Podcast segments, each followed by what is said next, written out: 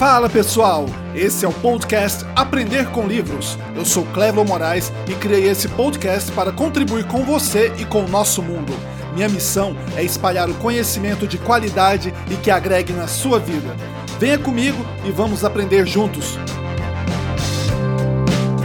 E antes de começar, uma palavrinha dos nossos patrocinadores. Esse podcast é patrocinado pelo Ar Puro, um dos melhores produtos para se consumir no seu dia a dia. O Ar Puro está presente em parques, reservas florestais e também no campo. Disponível em diversos sabores, os nossos campeões de venda são Campestre, Ar das Montanhas, Cheirinho de Floresta, Rosas da Primavera, Brisas do Mar e Chuva com Terra realize caminhadas matinais em parques e consuma ar puro. Evite caminhar ou fazer exercícios em pistas onde há intenso fluxo de carros, pois o ar presente ali é falsificado e possui alta contaminação de dióxido de carbono. Por isso, não seja enganado, consuma o original, consuma ar puro.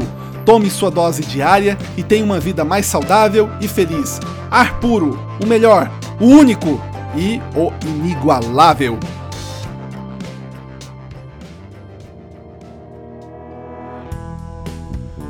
Olá, minha gente! No episódio de hoje falaremos sobre o livro Gatilhos Mentais, de Gustavo Ferreira. A edição que tenho é de 2019 e foi publicada pela DVS Editora. Sobre a qualidade de impressão dessa edição, o livro foi impresso no formato 23 por 16 centímetros. As folhas são brancas e parecem papel sulfite, então pode cansar um pouco os olhos dependendo da iluminação. A diagramação também deixa um pouco a desejar, mas nada que atrapalhe a leitura do livro. O livro não possui imagens ou quaisquer figuras ou diagramas, mas acredito que para o propósito do livro não sejam necessárias. Outro ponto de melhoria é a disposição dos tópicos no livro, que poderiam ser estruturados em capítulos, porém estes são sequenciais, ou seja, os gatilhos são apresentados em um texto corrido, dividido em três seções principais. Talvez isso tenha sido feito pois o livro segue a estrutura de curso, e sendo sincero, essa foi a sensação que tive enquanto li o livro, de que eu estava em uma sala de aula com o autor e queria falando os tópicos em sequência. Sobre o autor, Gustavo Ferreira é um copywriter profissional, consultor estratégico de negócios e autor dos livros E-mails que Vendem, o livro de ouro dos gatilhos mentais, Palavras que Vendem e o livro do qual falaremos hoje. Dito isso, vamos aos aprendizados que tirei do livro. Antes de começar, o livro se baseia em um estilo de escrita chamada copywriting.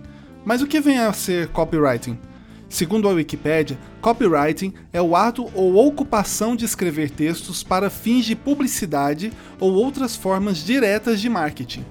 O produto, chamado cópia ou cópia de vendas, é um conteúdo escrito que visa aumentar o reconhecimento da marca e finalmente convencer uma pessoa ou grupo a tomar uma decisão específica, por exemplo, a compra de um produto.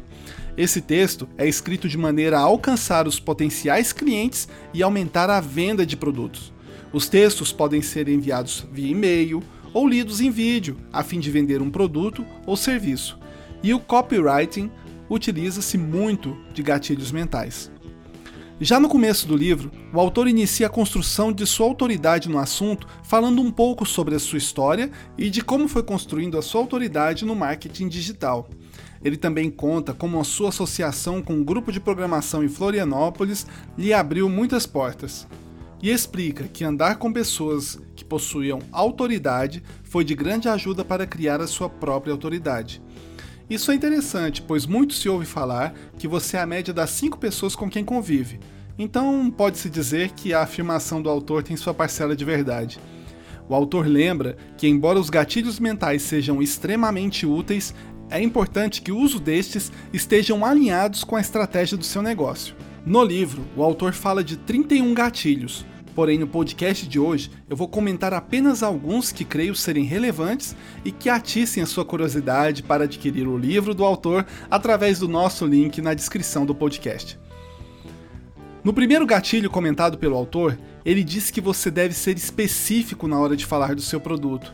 Com a demanda dos produtos online crescendo a cada dia, ser específico no produto ou serviço que você vende é muito importante, principalmente se você está vendendo um infoproduto. Mas o que são infoprodutos? são produtos não tangíveis, como livros digitais e cursos que são oferecidos online com a proposta de resolver alguma dor do provável cliente. E a grande vantagem é que você os cria apenas uma vez e os vende em escala. Exemplos: escreva um livro e venda na Amazon Direct Publish, grave um curso e venda através de plataformas como Hotmart ou a Udemy. As plataformas digitais possibilitaram essa venda em escala, que rende grandes lucros para os criadores de conteúdo digital. Voltando à especificidade, tente detalhar o seu produto de maneira que mostre que você tem domínio sobre o assunto, sem esquecer do foco na dor do seu cliente, dor esta que você se propõe a resolver. Por exemplo, o meu curso já transformou a vida de 9.347 pessoas. Evitando falar algo mais genérico, como o meu curso já foi adquirido por mais de 9 mil pessoas. Outro exemplo seria: o método de controle de pragas que desenvolvi para a sua horta tem mais de 90% de eficiência no controle de pragas. Então, melhor falar assim: o método de controle de pragas que desenvolvi para a sua horta tem 98,76% de eficiência no controle de pragas. Assim, você mostra que sabe o assunto e as pessoas tendem a confiar e lhe atribuir autoridade. A questão de especificar os números do seu produto também ajuda a vender muito, e por isso vemos muitos livros e cursos com os seguintes padrões textuais: 7 hábitos das pessoas que são fodas, 9 passos para conquistar a sua independência financeira e você livre do seu chefe em 5 etapas, e assim por diante. Deixar a comunicação mais pessoal também ajuda bastante. Veja, por exemplo, a diferença entre os seguintes textos: 7 dias para emagrecer Pode-se notar que essa frase não parece direcionada para você, mas ao colocar a palavra você, o tom da frase fica direcionado para o receptor da sua mensagem, ficando assim: sete dias para você emagrecer. Perceberam a diferença? O autor também fala de como contornar objeções de venda à aquisição do seu produto, já que muitas pessoas tentaram soluções semelhantes e tendem a ignorar a sua comunicação. Usando o exemplo do controle de pragas, temos o seguinte: o método de controle de pragas que desenvolvi para a sua horta tem 98,76% de eficiência no controle de pragas e sem gerar prejuízos para sua saúde. Veja que já contornamos a rejeição do produto para aqueles que pensam que defensivos são prejudiciais à saúde. Isso é somente um exemplo. Por isso, foque nas necessidades do seu cliente e pense por que ele ainda não comprou o seu produto pois aí pode estar uma dor a ser resolvida. O autor também cita a importância da construção da autoridade no processo de vendas. Por isso, se você ainda não gera conteúdo relevante na área do produto que você quer vender, comece o quanto antes a gerar este conteúdo, seja escrevendo através de livros, blogs, sites de notícia, ou seja dando palestras, ou mesmo publicando vídeos sobre o assunto ou criando um podcast. Há várias plataformas disponíveis para que você publique o seu conteúdo e construa autoridade no nicho escolhido. E vamos supor que você ganhe muitos seguidores nos seus perfis das redes sociais e que, ganhando seguidores, um jornal te chama para participar de uma entrevista sobre o assunto. E pense que na hora de você vender o seu produto, você poderá falar o seguinte: inclusive, já estive no programa da TV XPTO falando sobre essa dor. Isso mostrará ao seu cliente que você é sim uma autoridade naquele tema.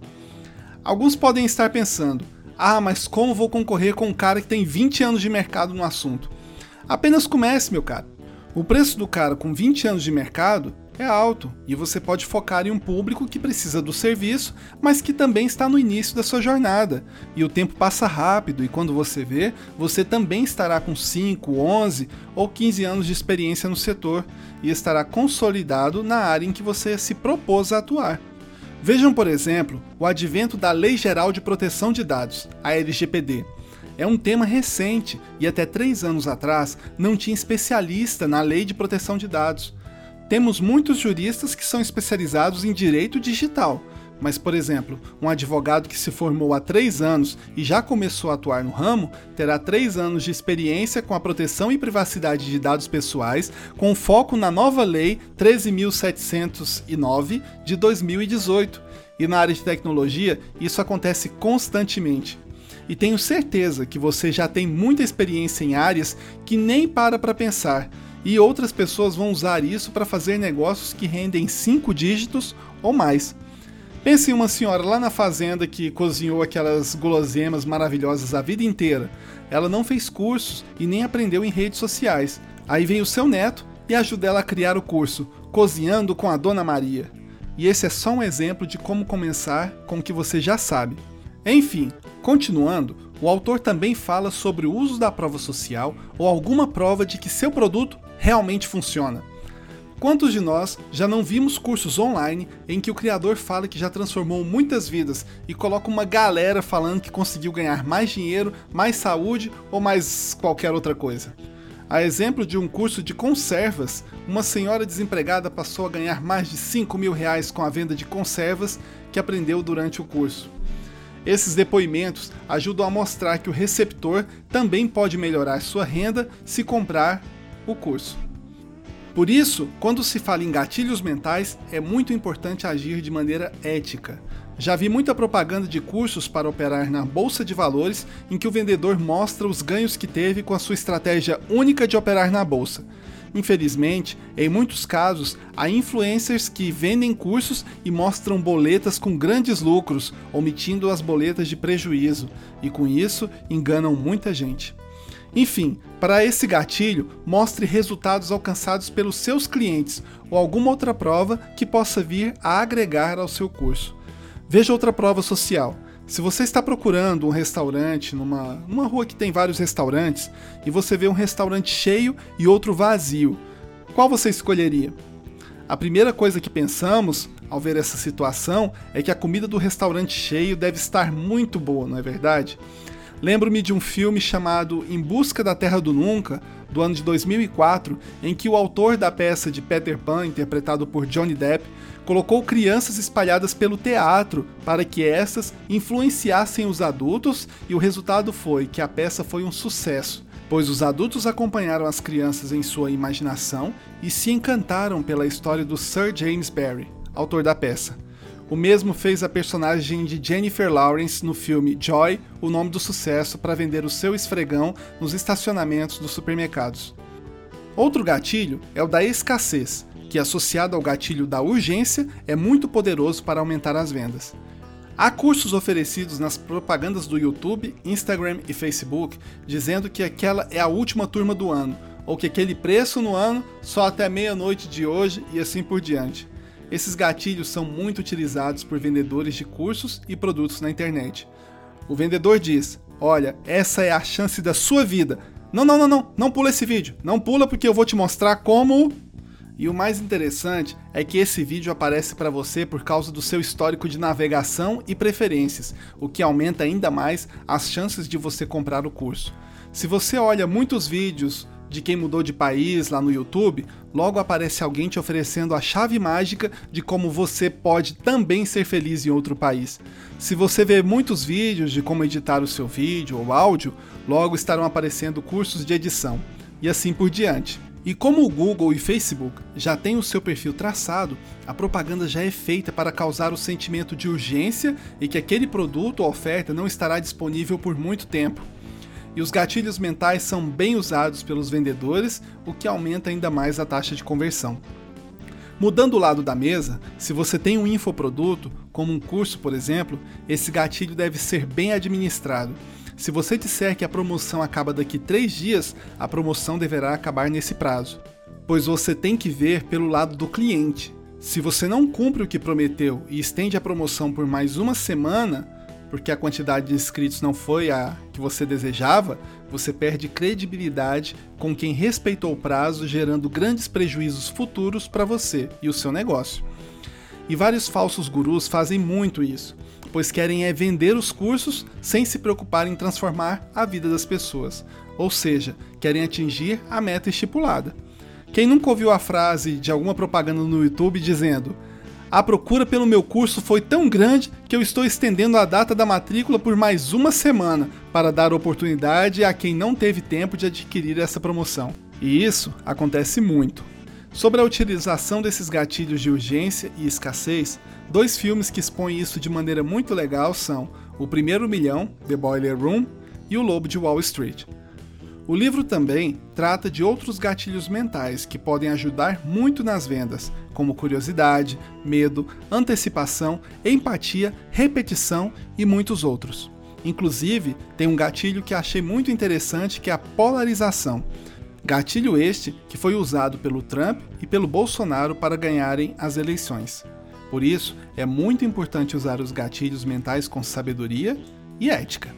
E estas, minhas amigas e meus amigos, são algumas das lições que aprendi e estou compartilhando com vocês no podcast de hoje.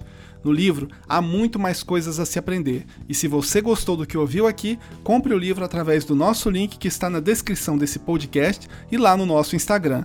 Então colabore com o autor e também com o nosso podcast. Clica lá no link e bora ajudar a construção dessa biblioteca.